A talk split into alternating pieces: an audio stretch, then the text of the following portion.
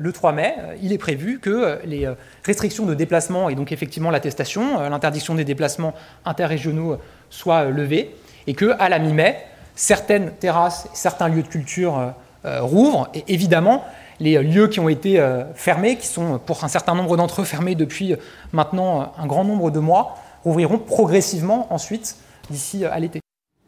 Bonjour à tous, bienvenue dans Périscope, une émission euh, consacrée aujourd'hui à la réouverture envisagée mi-mai, donc euh, vous l'avez compris pour les commerces non alimentaires, les terrasses de cafés-restaurants, les lieux de culture, tandis que les restrictions de déplacement doivent s'achever le dimanche 2 mai au soir. Alors, dans quelles conditions est-ce qu'on rouvre les activités fermées administrativement? Conso, investissement, quelles sont les clés pour euh, une reprise, si possible, rapide de notre activité? Voilà qui va nous occuper pendant l'heure qui vient. À mes côtés, Christian Saint-Etienne, économiste, bonjour, vice-président de la Fondation Concorde, alors qui a donné ce matin sa boîte à outils pour euh, la reprise, donc euh, on y reviendra euh, en détail. Et puis, je salue également Alain Fontaine, président de l'Association française des restaurateurs. Alors, encore une fois, hein, cette perspective de rouvrir à la mi-mai, elle est dans toutes les têtes. La date du 17 mai est même sur toutes les lèvres.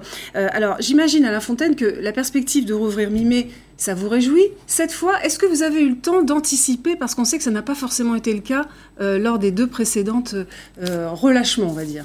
Alors là, oui, euh, clairement, on anticipe cette ouverture. D'abord, on est très content qu'une date soit annoncée et je crois qu'elle sera tenue. Donc, de toute façon, nous, on a envie d'y croire. Clairement, on a envie d'y croire. Après, euh, les terrasses le 17 mai, lesquelles? Puisque, comme le disait le, ministre, le porte-parole, certaines terrasses. Donc, euh, on sait qu'on va sur une ouverture progressive et ça va être très dur euh, de freiner certains restaurateurs qui ont envie d'ouvrir. pour certains, ça fait 14 mois qu'ils n'ont pas ouvert, ouvert. Et puis, vous aurez aussi, bien sûr, le problème, je dirais, un peu clivant de ceux qui ont des terrasses et ceux qui n'en ont pas. Donc moi, je pense que si les terrasses rouvrent et si elles rouvrent déjà dans des endroits dits de vacances ou autres, ça sera formidable parce que euh, je vois chez les maîtres restaurateurs, beaucoup sont en province et c'est très important qu'ils puissent s'organiser pour le 17 mai, que leurs terrasses soient ouvertes, qu'ils puissent, accueillir, mais aussi qu'ils puissent euh, euh, organiser leurs équipes, les saisonniers, les extras, les étudiants qui vont enfin voir le, bout du cauchemar pour eux, la fin du cauchemar. Comme vous disiez, n'ont pas travaillé depuis cinq mois et pour certains même depuis plus d'un an, parce qu'il y a des établissements qui n'ont pas ouvert. Il y a des établissements qui n'ont pas ouvert parce que le modèle économique ne leur permettait pas d'ouvrir avec la distanciation sociale pendant l'été et puis le, début de le début de, l'automne. Alors Alain Fontaine, on va aller voir euh, très concrètement, si vous voulez bien, comment les restaurateurs se préparent justement à cette euh, éventuelle réouverture euh, mi-mai. Alors pour beaucoup, ils sont déjà sur le pont, mais avec beaucoup d'interrogations. Vous voyez ce reportage de Johan Engen. Lors du premier déconfinement, le 2 juin dernier, ce restaurant à Chartres, affiché complet. Dès la réouverture, les clients étaient ici, et également la terrasse et à l'étage. Souvenez-vous, excepté en Ile-de-France, tout avait rouvert d'un coup, les terrasses et les salles. Mais aujourd'hui, la situation sanitaire est moins bonne. Le gouvernement prévoit une réouverture progressive, d'abord les terrasses, sans doute durant trois semaines. Si on ouvre que les terrasses, bah, vous voyez, vous avez une, deux, trois, quatre, cinq, six, sept, huit tables. Euh, ça nous fait 16 couverts par rapport à mes charges, mon personnel, et euh, ben, ça ne sera pas rentable. Dans un second temps, les salles pourraient rouvrir, mais avec une jauge limitée de clients. Puis enfin, le restaurant pourra être plein, mais en respectant les distanciations. En juin dernier, c'était un mètre entre chaque table. Aujourd'hui, c'est deux mètres dans les cantines d'entreprise une règle à laquelle les restaurateurs souhaitent échapper. Très clairement, vous avez trois tables ici. Si on passe à deux mètres, il y a au moins cette table qui saute. C'est pas viable. Ce qui est sûr, c'est qu'il ne sera plus autorisé de se lever pour aller payer. Et vous ne pourrez plus, comme l'année dernière, venir à 10 convives, mais seulement à 6 maximum. 6, ça nous paraît raisonnable pour reprendre l'activité, pour euh, que les gens puissent se retrouver je me souviens, la Chine, euh, ils avaient déconfiné avec des tables de 4. Les restaurateurs devront apprendre à vivre avec moins de clients. Mais les aides financières de l'État devraient encore perdurer plusieurs mois. Le Premier ministre s'est engagé à continuer de nous accompagner pendant la période de réouverture. Pas d'activité, nous avons des subventions à 100%, activité réduite, des subventions qui seront ajustées en fonction de cette activité. Enfin, en entrant dans un restaurant, vous aurez l'obligation d'enregistrer vos coordonnées via un QR code ou à défaut de téléphone portable sur un cahier de rappel comme l'année dernière. Alors Christian Saint-Etienne, la, question euh, cruciale finalement de cette sortie de crise, euh, ça sera est-ce qu'on aura évité euh, une explosion du, chômage hein? On sait par exemple que 100 000 emplois dans la restauration ont disparu entre guillemets parce que euh, un grand nombre euh, eh bien s'est euh, disons réorienté ou a décidé de changer de profession.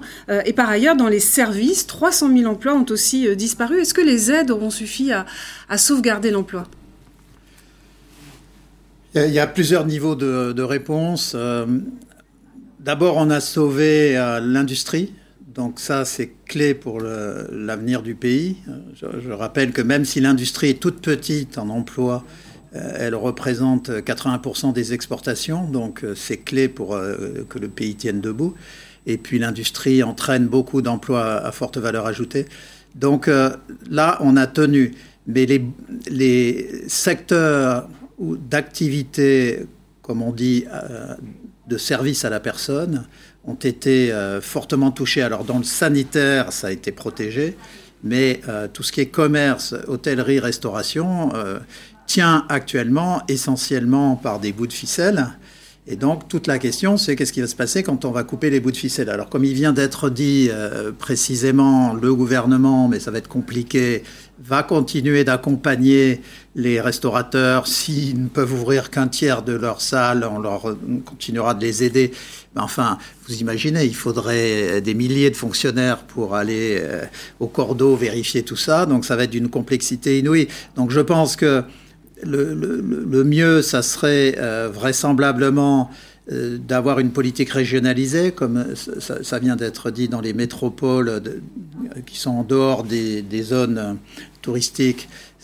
C'est-à-dire qu'il faudrait, comme on dit, territorialiser, c'est-à-dire autoriser les ouvertures dans, C'est-à-dire on pourrait dire de manière systématique, euh, je ne sais pas, à Paris, ça va être compliqué de toute façon, donc on va aider plus que, par exemple, sur la, la côte atlantique où on sait qu'ils vont pouvoir rouvrir.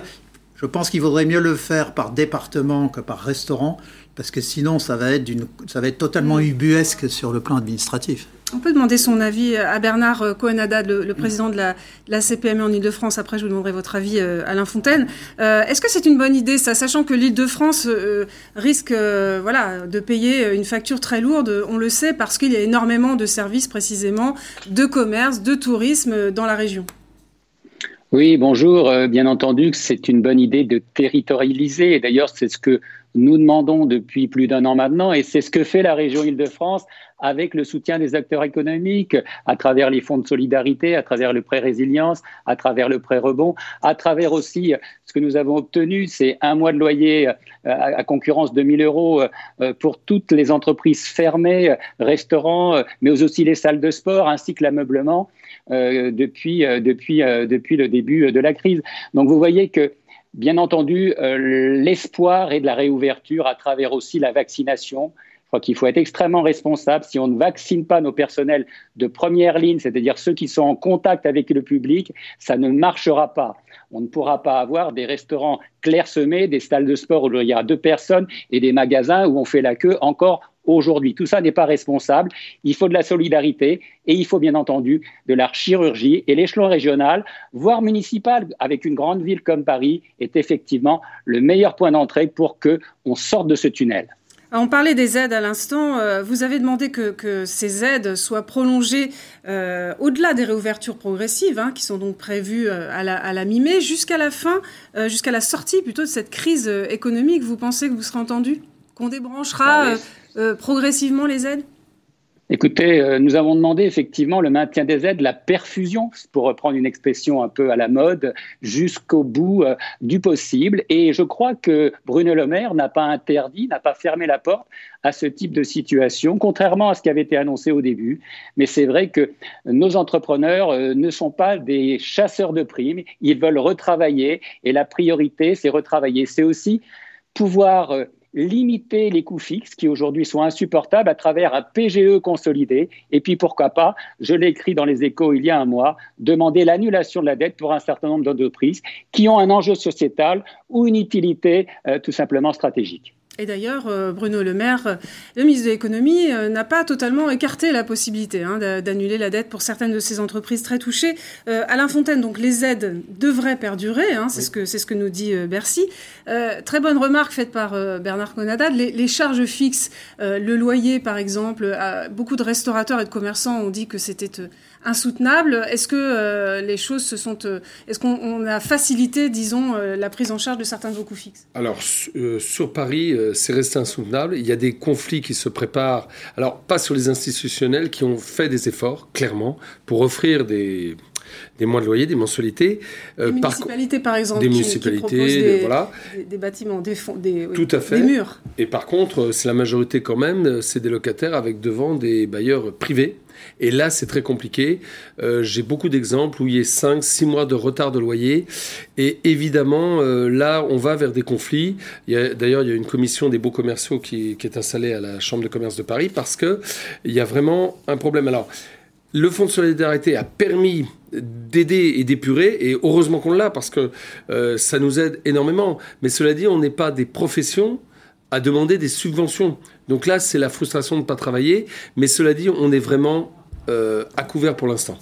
Alors, euh, puisque je, on a toujours Bernard Cohen-Haddad euh, en, ligne, et je ne voudrais pas qu'on oublie les, commerçants.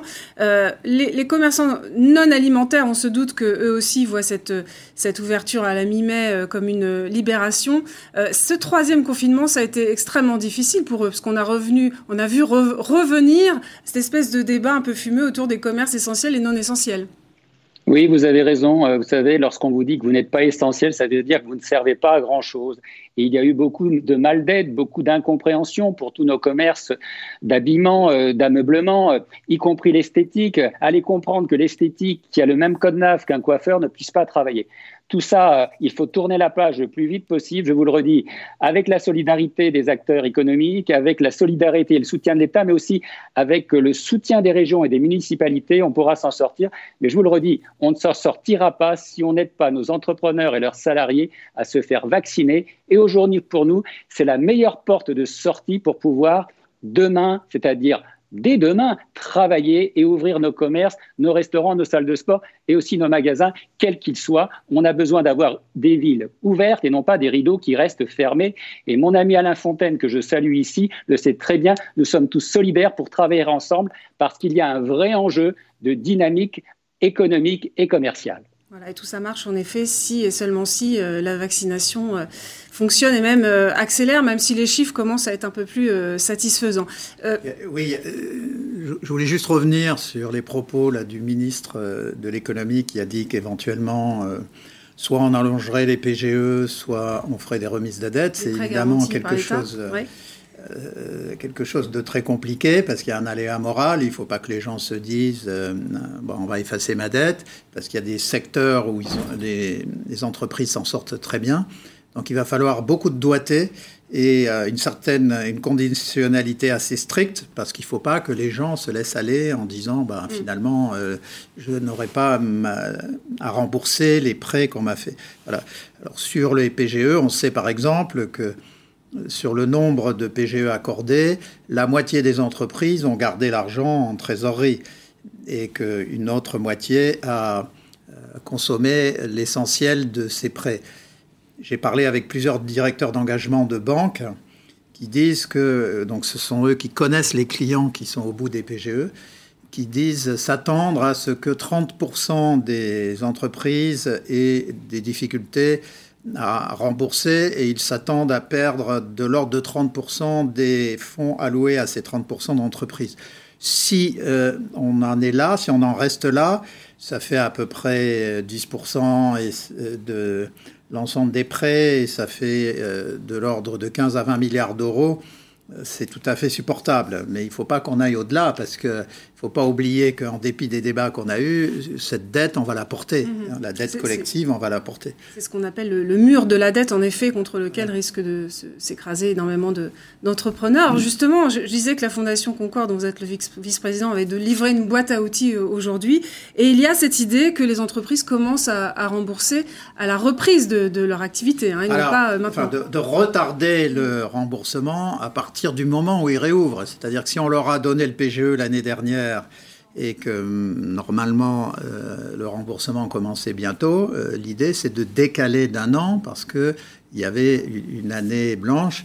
Ce qu'on alors là, le Bercy a, déjà fait des annonces sur le report des mensualités.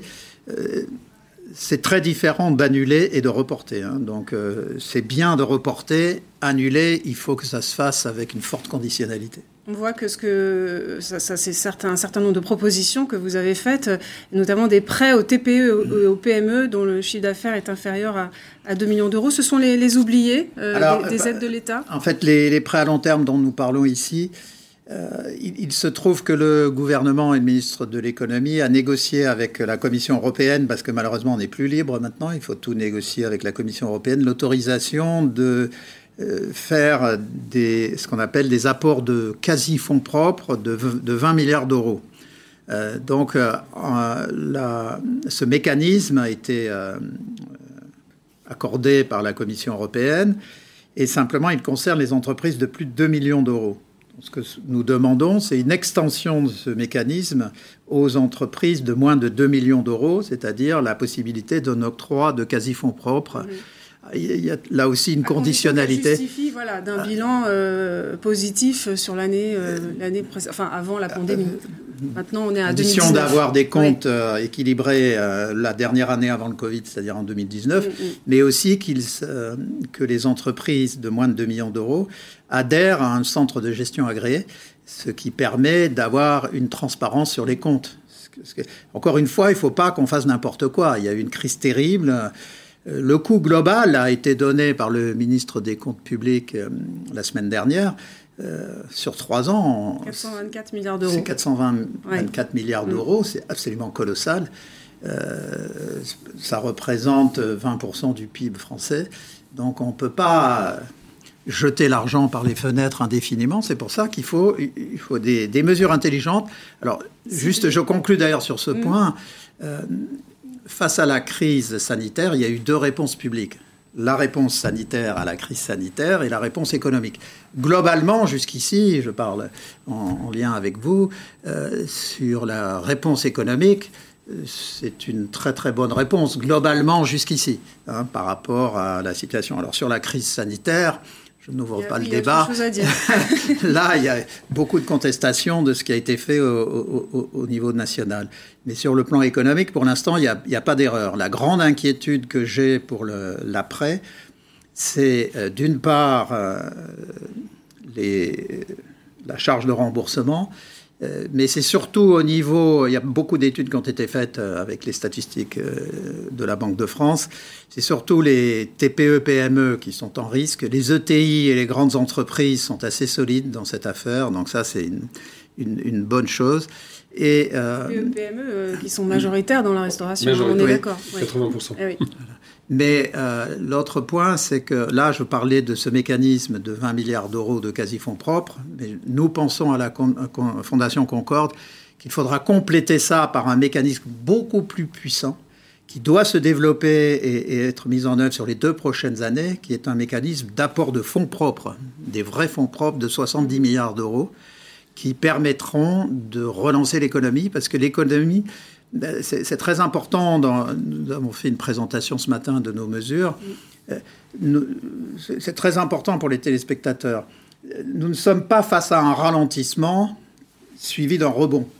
Nous sommes face à une transformation de l'économie. Voilà, c'est pas le rebond, il ne sera pas en V comme on l'a dit à un moment. Il ne sera pas en V, et surtout à structure constante comme vous l'avez dit tout à l'heure, dans la restauration. Il y a beaucoup de restaurants qui vont certainement boomer dans les deux prochaines années, mais il y en a qui seront morts en septembre. Des, des aides à l'investissement, c'est ce que dit la, la Alors, Fondation. Des aides à l'investissement. Si vous voulez bien, on en parlera dans, la deuxième partie, parce que vous êtes avec nous euh, pendant une heure. Je voudrais quand même aborder avec M. Fontaine un point qu'on n'a pas encore évoqué, c'est celui de la territorialisation euh, de l'ouverture, parce que c'est pas du tout confirmé, mais c'est une, c'est une des pistes. Donc ça voudrait dire que dans certaines régions où le virus circule un peu moins, on peut ouvrir, et puis pas dans celles où, voilà, hein, on sait qu'on a déjà par le passé fait comme ça des différences. Ça, vous, vous l'envisagez comment? C'est, euh, Vous le craignez? Alors, quand vous êtes à Paris, vous le craignez. Par contre, moi, je suis très content pour les maîtres restaurateurs de, province. Euh, si on ne peut pas faire autrement, il va falloir qu'on se mette en place, malgré nos protocoles sanitaires, qui sont de bons protocoles sanitaires. Euh, on était déjà en place avant. Mais, euh, comme l'a dit le président, c'est la Covid-19 qui, est qui est le maître du temps. Que, que peut-on faire? Oui, on craint la segmentation, mais en même temps, il faut absolument que les restaurants de province, il y a les week-ends du mois de mai, il y a, il y a tous ces week-ends et les vacances qui se préparent, il faut qu'ils rouvrent absolument. C'est une nécessité, une nécessité, économique, mais on est devant une nécessité psychologique maintenant. Euh, vous avez, pour certains d'entre eux, euh, à Paris, mais dans d'autres, 14 mois où ils n'ont pas travaillé ou pratiquement pas. Donc oui, euh, on Certains craint... Certains sans doute été dégoûtés et ne rouvriront jamais. C'est ce qu'on craint. Alors malheureusement, certains ont été dégoûtés et, nous ont quittés. Euh, il, y en a et on en parlera, l'histoire en parlera un jour. Il y a eu, oui, des suicides, il y a des dépressions. Et puis il y a nos employés qu'on ne retrouvera pas tous. Euh, parce que euh, n'oublions pas que les cuisiniers, c'est un métier très ancré. Dans la salle, vous avez de très grands professionnels. Et puis vous avez des gens qui sont venus dans la restauration parce que dans leur activité racines, on va dire. Ils ont connu le chômage où il n'y avait pas de débouché, donc ils sont venus à la restauration comme ça pour, pour, pour, pour en vivre. Eh bien, ces 14 mois-là, ils ont réfléchi. Il y a des voies qui se sont ouvertes et on ne, on ne les reverra pas. Donc, ça va être très dur. C'est-à-dire que nous, il nous manque pratiquement 100 000 emplois chaque année. Là, il va nous en manquer encore entre 60 000 et 100 000. Donc, je peux vous dire que les, années, les mois à venir vont être très dur euh, pour embaucher du personnel. C'est-à-dire qu'il y a un paradoxe considérable. D'un côté, vous n'avez pas eu de clients pendant pratiquement 14 mois. Vous allez avoir les clients et en province un afflux de clients considérable. On l'a vu avec ce tourisme bleu, blanc, rouge et tant mieux.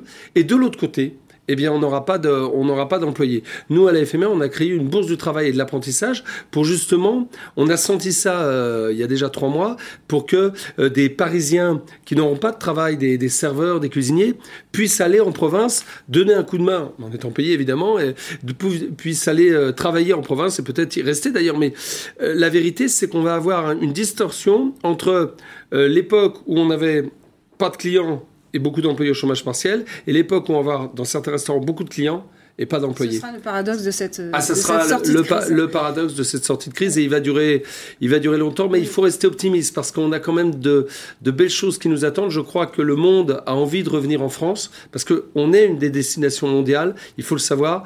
Et je pense que Paris, mais d'autres villes sont un must pour certains. Et puis on a euh, la Coupe du Monde de rugby en 2023 et puis on a les Jeux Olympiques. Je crois qu'il faut rester optimiste. Il va y avoir de la casse mais on va rebondir et, je pense que la restauration va, va, gagner, euh, va gagner en force et en puissance. Par contre, c'est sûrement des bons qui vont disparaître. Certains, quand j'entends certains qui disent que euh, la situation, euh, les, certains gourous économiques, pas vous monsieur, mais qui disent que ça va épurer le marché de la restauration, c'est pas vrai. C'est ceux qui ont beaucoup investi dans le personnel, dans le matériel et dans le choix d'aller chercher les petits producteurs et tout ça, c'est ceux-là qui vont disparaître. C'est la malbouffe qui va avancer. On le voit avec les dark kitchen, qui est un vrai sujet, mais qui n'est pas le sujet mm. d'aujourd'hui, avec les plateformes de, distribution que j'appelle l'amazonification de la restauration. C'est extrêmement dangereux, car c'est beaucoup de très bons qui vont partir. Bon, merci beaucoup. C'est pas très, pas très réjouissant, mais restons optimistes. c'est ce que, c'est ce que j'entends euh, à travers vos propos, euh, Alain Fontaine. Euh, l'ouverture, alors c'est évidemment celle des établissements fermés administrativement, mais aussi la fin des restrictions annoncées pour les déplacements. Alors j'aimerais qu'on se penche sur une entreprise qui est intéressante parce que elle s'est toujours appuyée sur les crises pour développer son modèle. Je pense notamment à la longue grève de la SNCF de 2018 qui a boosté la demande de covoiturage en France. Vous voyez de qui je parle. Euh, Blablacar, euh, bonjour Nicolas euh, Brusson, vous êtes le directeur général de Blablacar. Alors, cette fois, la crise quand même vous a atteint de plein fouet puisque vous avez perdu 30% de vos clients. Alors, j'imagine que la fin de la restriction de circulation, vous l'attendez avec impatience. Ah oui, tout à fait. Et on a été touché comme tout le monde dans le transport, comme tout le monde dans le tourisme, on en parlait là plutôt dans la restauration. Donc clairement, on a été touché. Euh, le, nombre de passagers est passé de 70 millions au niveau global. Hein. on est dans 22 pays en 2019 à 50 millions en, 2020. Donc en effet, une chute de, 30%, qui est en fait une chute inférieure, qui est une chute importante. Hein. on était en croissance avant, donc être en décroissance, c'est évidemment pas terrible pour, pour une société comme Babacar euh, et de manière générale. Euh, ceci dit, la chute est plus faible que tous les autres moyens de transport. Donc en fait, l'autre partie de l'histoire, c'est que en effet, on s'est renforcé en part de marché dans les pays européens, en France et surtout dans les pays émergents, Russie, Ukraine, Brésil, Mexique, etc., dans lequel, dans lequel on opère. Et, et, finalement, parce que le modèle flexible et communautaire de Blablacar a été plus résilient. Mais même 30%, je trouve ça assez peu finalement, parce que du covoiturage en temps de pandémie, ça paraît un peu surréaliste. Bah, il faut comprendre deux choses. C'est qu'on était en croissance avant. Donc finalement, on, compare à une base zéro, mais on devrait comparer à une base qui était en croissance. Hein. Euh, donc, euh, donc ça, c'est la première chose. Et on avait notamment beaucoup de croissance dans, les pays émergents. Mais en effet, c'est peu. Et, finalement, on se rend compte que euh, les autres secteurs ont été plus touchés. Donc si on regarde par exemple euh, Expedia, donc je prends des boîtes, des sociétés cotées hein, qui, qui, ont publié leurs chiffres, Expedia qui représente euh, l'aérien, euh, on est à moins 58 ou même moins 60%, je crois, entre 2019 euh, euh, et 2020. Si on regarde Trainline, qui représente d'une certaine manière le ferroviaire, on est à moins 79%. si on regarde Booking.com, qui représente les hôtels, on est à moins 58%. Et en fait, on observe deux pseudo-anomalies, si on veut, que sont Airbnb, qui est finalement que à moins 40%, qui est, mieux que tous les autres, et Blablacar, moins 30%. Et dans les deux cas, on, se rend compte que l'anomalie vient de la flexibilité du réseau, en quelque sorte. C'est-à-dire que euh, Blablacar n'a pas de coût fixe, parce que finalement, ce sont des voitures qui sont partagées, et le réseau de covoiturage se recrée naturellement par intelligence humaine. Donc finalement, on n'a pas besoin de décider où est-ce qu'on va mettre des voitures, combien de voitures, comment vont être les déplacements.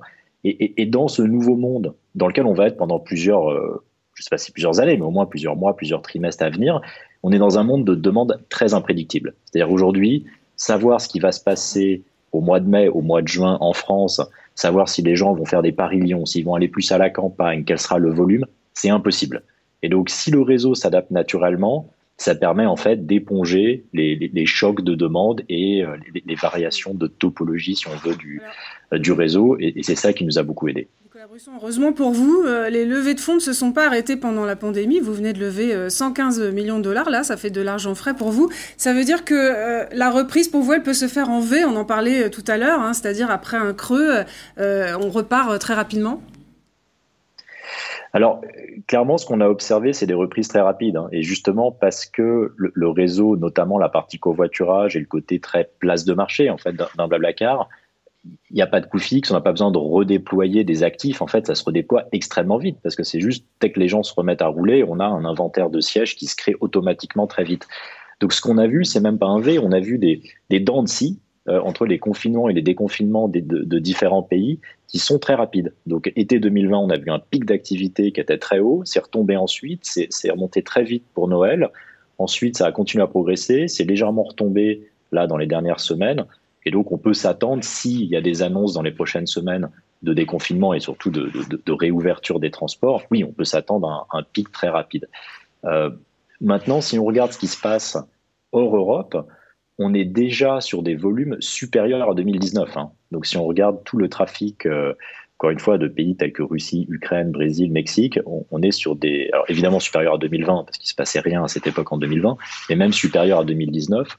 Donc, dans ces pays, étonnamment, la reprise ou le transfert d'usage vers euh, Blablacar euh, est déjà en train de s'opérer. Merci Nicolas euh, Brusson de nous avoir éclairé donc sur votre activité. Alors il nous reste une minute, Christian Saint-Etienne. On est d'accord que évidemment l'attente de la réouverture est extrêmement forte. on est d'accord qu'à partir du moment où on donne une date, il faut s'y tenir au risque de déstabiliser le monde économique. Oui, il faut s'y tenir parce qu'il y a toute une chaîne logistique qui va permettre la réouverture. Dans les restaurants, il faut commander les approvisionnements, que ce soit la viande, les légumes, les fromages. Ça se fait combien de temps à l'avance à Alain Fontaine euh Sur les sur l'alimentaire, c'est environ euh, une bonne semaine, mais comme on travaille avec les petits agriculteurs et producteurs, et en plus qu'ils ont souffert avec le gel, il va falloir non, il va falloir commencer maintenant parce qu'on ne sait pas qui qui est encore en mesure de nous livrer. Mm. Je pense aux abricots, à tout ça, on ne sait pas. Pourvu qu'on n'ait pas besoin d'aller en chercher à l'étranger, ça serait catastrophique mm. de ne pas faire travailler notre agriculture française. Et euh, si vous prenez les fromages, on ne décide pas comme ça d'en ah. produire. Donc il faut, vous vous commandez 15 jours avant, il faut que les grossistes de fromage commandent pratiquement aujourd'hui pour que dans voilà, 15 jours ou 3 semaines... Euh, il faut s'y tenir. Ah, et on sait que le pari est un peu... Euh, aventureux, sachant que oui, c'est aventureux, les chiffres des circulations du virus ne sont pas forcément très bons. Vous avez raison, mais je pense que cette fois, quand même, on a un atout dans notre manche, c'est la vaccination. Donc on n'avait pas ça l'année dernière. J'ai été sensible à ce qui a été dit tout à l'heure sur le fait qu'il faut être très vigilant et vacciner les salariés. Donc ça, je pense qu'il va falloir passer à cette euh, euh, dimension-là. Mais euh, vous avez plusieurs phénomènes qui vont jouer. D'abord, ça a été confirmé, même si on ne comprend pas bien pourquoi, il y a quand même une corrélation très forte entre la température, l'humidité et le virus. Donc dès qu'on arrive en été, ça va beaucoup mieux. Euh, si vous rajoutez la vaccination, on devrait euh, on a avoir... tout dans notre manche, je suis d'accord avec vous. On s'arrête là. Euh, vous restez avec nous, Christian Saint-Etienne, parce que dans la deuxième partie de Périscope, on va parler de la relance. Est-ce qu'on a les, bons outils pour accompagner la reprise dans notre pays? A tout de suite. Merci Alain Fontaine. Merci.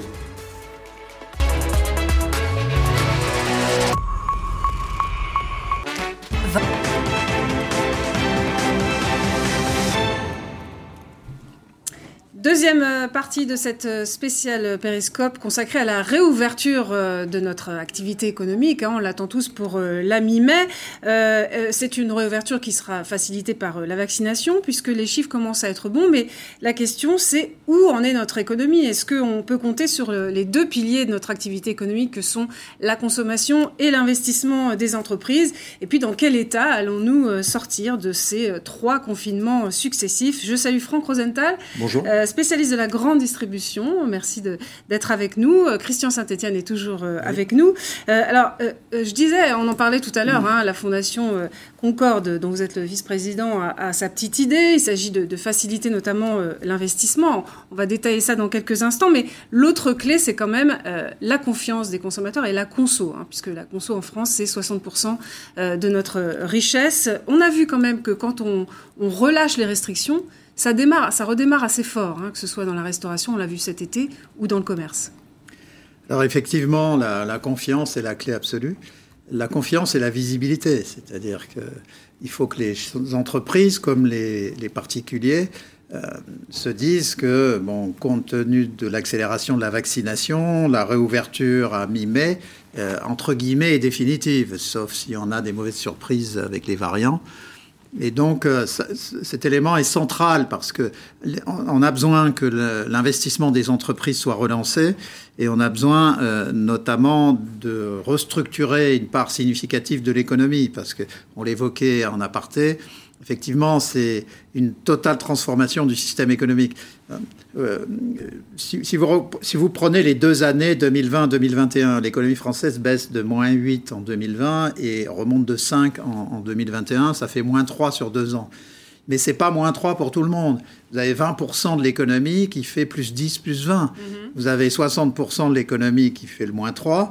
Et vous avez 20% de l'économie qui va être totalement restructurée avec 2 à 3 millions d'emplois qu'il faut reformer pour aller dans d'autres activités. Alors là, vous parlez de quel secteur, par exemple? Donc ça, ça je parle pour l'ensemble de l'économie française. mais, les secteurs qui, sont, qui nécessitent une restructuration. C'est euh, euh, sont des vieilles industries, par exemple? Non, euh, enfin, vous avez une partie d'industrie, mais vous prenez l'industrie automobile, la transition énergétique des moteurs à explosion vers les, vers les moteurs électriques euh, devrait conduire à supprimer 100 000 emplois dans ce secteur.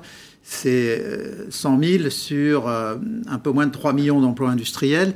La filière automobile, c'est 10% de l'économie française au sens large. Donc ça a des effets secondaires tout à fait considérables. Vous avez euh, la restauration qui ne va pas recommencer comme avant, parce que la part de la restauration à distance, euh, on ne sait pas comment elle va évoluer, mais elle ne va pas disparaître. Euh, d'après certaines études, 30% de la consommation de restauration pourrait continuer à distance. Mmh. Donc ce sont des transformations absolument majeures sur les autres commerces, que ce soit les livres, les vêtements, les chaussures. Il y a un transfert vers le net.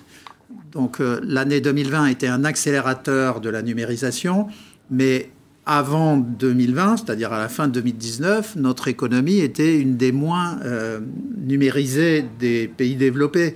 Vous aviez en 2019 plus de 30% des TPE-PME qui n'avaient pas de site euh, numérique.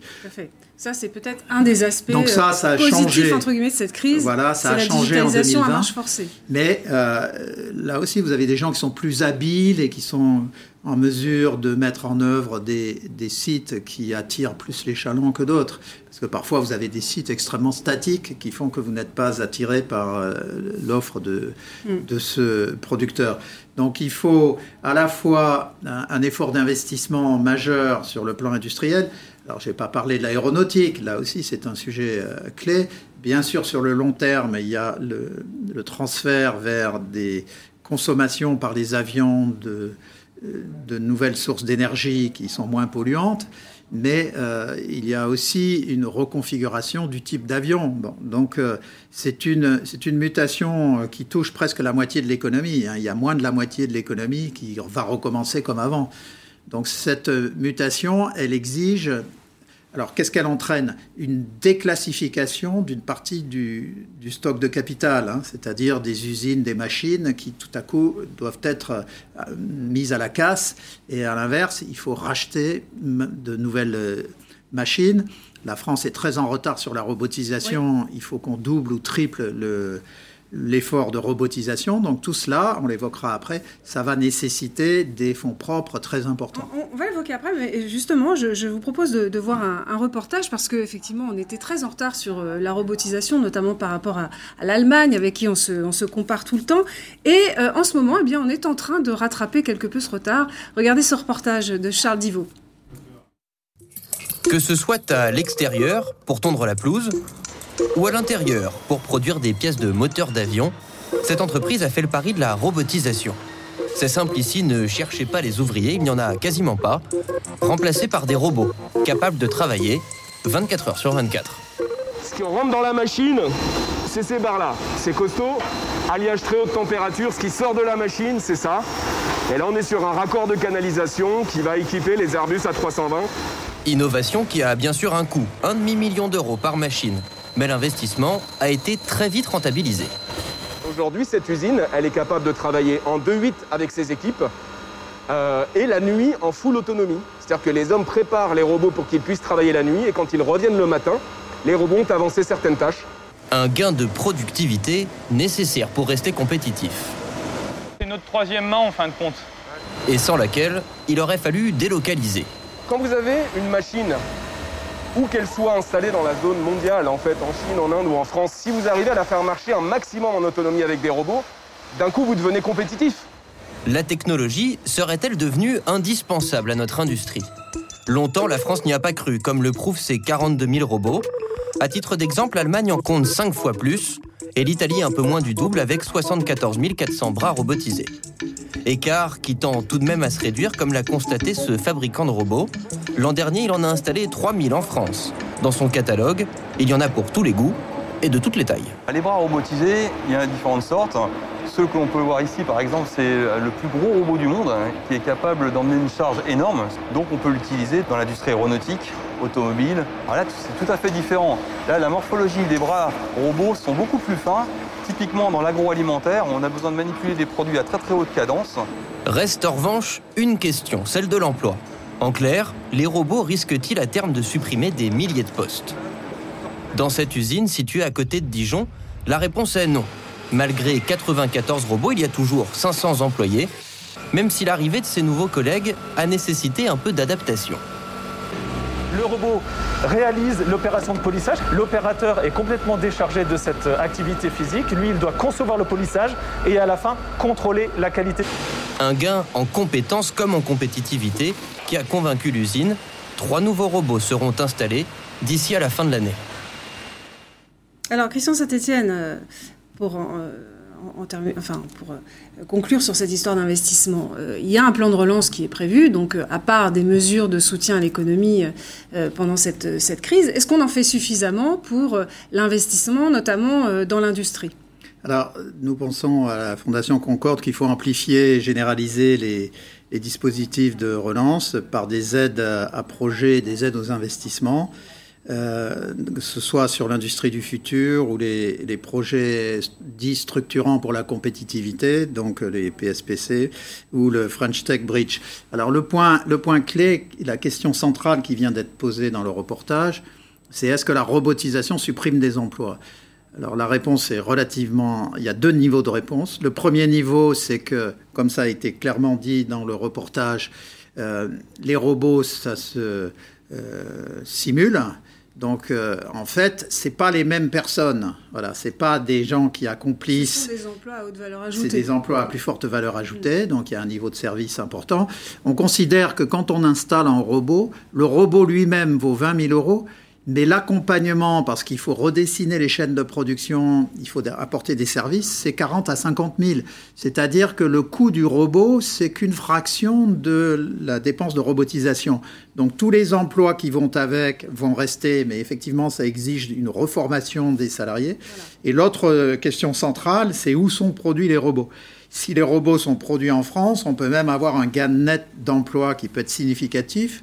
Mais si on n'a pas de filière de production de robots, eh bien, ça sera des importations qui vont affaiblir euh, la, production nationale. D'où l'intérêt. Euh, D'où l'intérêt de travailler sur des filières.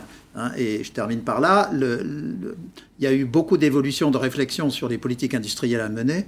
Et de plus en plus, il ressort que ce qui est important, c'est pas de faire une usine dans une chaîne de production, c'est de faire des filières complètes.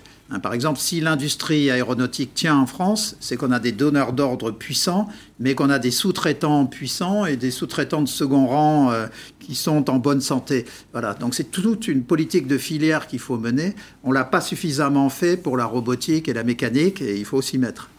Alors, euh, je disais tout à l'heure qu'il y a les, deux piliers donc, qui sont nécessaires pour une reprise forte en France, c'est l'investissement et puis c'est la consommation. Vous êtes spécialiste de ces questions, euh, Franck Rosenthal. Euh, est-ce que, à votre avis, une fois qu'on aura enlevé les restrictions, réouvert les magasins, il y aura un appétit de consommation? Parce que, évidemment, je pense à la fois au matelas, hein, à l'épargne qui, dort sur les comptes épargne. Et puis, je m'en réfère aussi aux périodes où on a relâché, notamment à l'été, où on a vu que ça repartait assez fort. Oui, alors on a vu sur euh, les deux premiers confinements qu'à chaque fois il y avait un redémarrage, notamment dans le commerce physique, c'est-à-dire celui qui a souffert parce qu'il a été fermé, puisque le e-commerce a continué. D'ailleurs, il faut, on le dit pas assez, mais le e-commerce a continué sur pas mal de secteurs en exclusivité. Alors on a dit que c'était par équité qu'on fermait les petits commerçants et les grandes surfaces, notamment sur le textile, notamment sur d'autres sujets comme les jouets mais ça a donné l'exclusivité au e-commerce, ce qui n'est pas totalement équitable. Alors c'est d'autant plus pas équitable que si vous regardez euh, les Français aujourd'hui, il y a 84% des Français sur ce médiamétrie janvier 2021 qui ont une connexion Internet. Donc ça veut dire que vous avez 16% automatiquement qui sont privés de faire des achats par la numérisation. Et c'est pas parce qu'il y a 84% qui ont une connexion qu'ils achètent. Il y a que 78% des Français qui achètent. Donc vous n'avez pas loin quand même du quart des Français qui est privé euh, de ça. Et ça explique que contrairement à ce qu'on dit, et là je vais citer les chiffres officiels de la FEVAD, le e-commerce en France ne s'est pas envolé pendant cette période-là, alors qu'il aurait dû et qu'il aurait pu, et que dans d'autres pays il s'est envolé, et que sur l'année 2020, le e-commerce dans son ensemble a progressé de 8,3%. Alors ça veut dire, c'est une, une, bonne nouvelle quelque part. C'est une spécificité française? Oui, parce qu'on qu'on a de très grandes enseignes en commerce physique, on est très attaché au commerce physique, et quand on est privé, parce que les magasins euh, sont fermés, il n'y a pas d'appétit à consommer. Et euh, euh, le, le, web ne remplit pas exactement les mêmes fonctions. C'est-à-dire que, par exemple, pour l'achat d'impulsion, si vous allez dans une jardinerie, elles étaient fermées pendant le premier confinement, vous allez avoir beaucoup d'achats d'impulsion. C'est pas tout à fait pareil sur Internet si vous regardez les plantes et les fleurs. Donc voilà, pour citer un, pour citer un exemple. Donc donc donc c'est une bonne nouvelle pour le commerce physique. Mais en même temps, le commerce physique, il a beaucoup souffert. Et le e-commerce, il n'a pas flambé autant qu'on l'a dit. Et alors, euh, c'est ce qu'on disait à l'instant, euh, euh, cette crise, elle aura eu quand même des, des, bons côtés, c'est-à-dire que ça a forcé une numérisation, une digitalisation de certaines entreprises. Est-ce que, ça y est, la, la distribution, les enseignes s'y sont mises? Oui, alors elles s'y sont mises massivement contraints et forcés, et il y en a qui avaient préparé ça. Alors on voit d'ailleurs que ceux qui ont anticipé euh, s'en sont mieux sortis que les autres. Euh, donc euh, il y a une prime à ceux qui ont déjà investi. Je reprends le chiffre de, de, de Monsieur Saint-Etienne, effectivement 30% des, des, PME qui étaient numérisés. Quand on est numérisé, c'est-à-dire qu'on a un site internet, on n'a pas un site marchand. Parce qu'on a confondu les deux chiffres. Mais sur les 30% qui sont numérisés, il y en a peu qui ont un site marchand et qui sont capables de vendre avec du paiement. Euh, donc, euh, donc elles ont été très pénalisées, c'est-à-dire que les, petits commerçants ont été très pénalisés. Et on voit que, euh, par contre, les grandes enseignes s'en sont relativement bien sorties. Mm.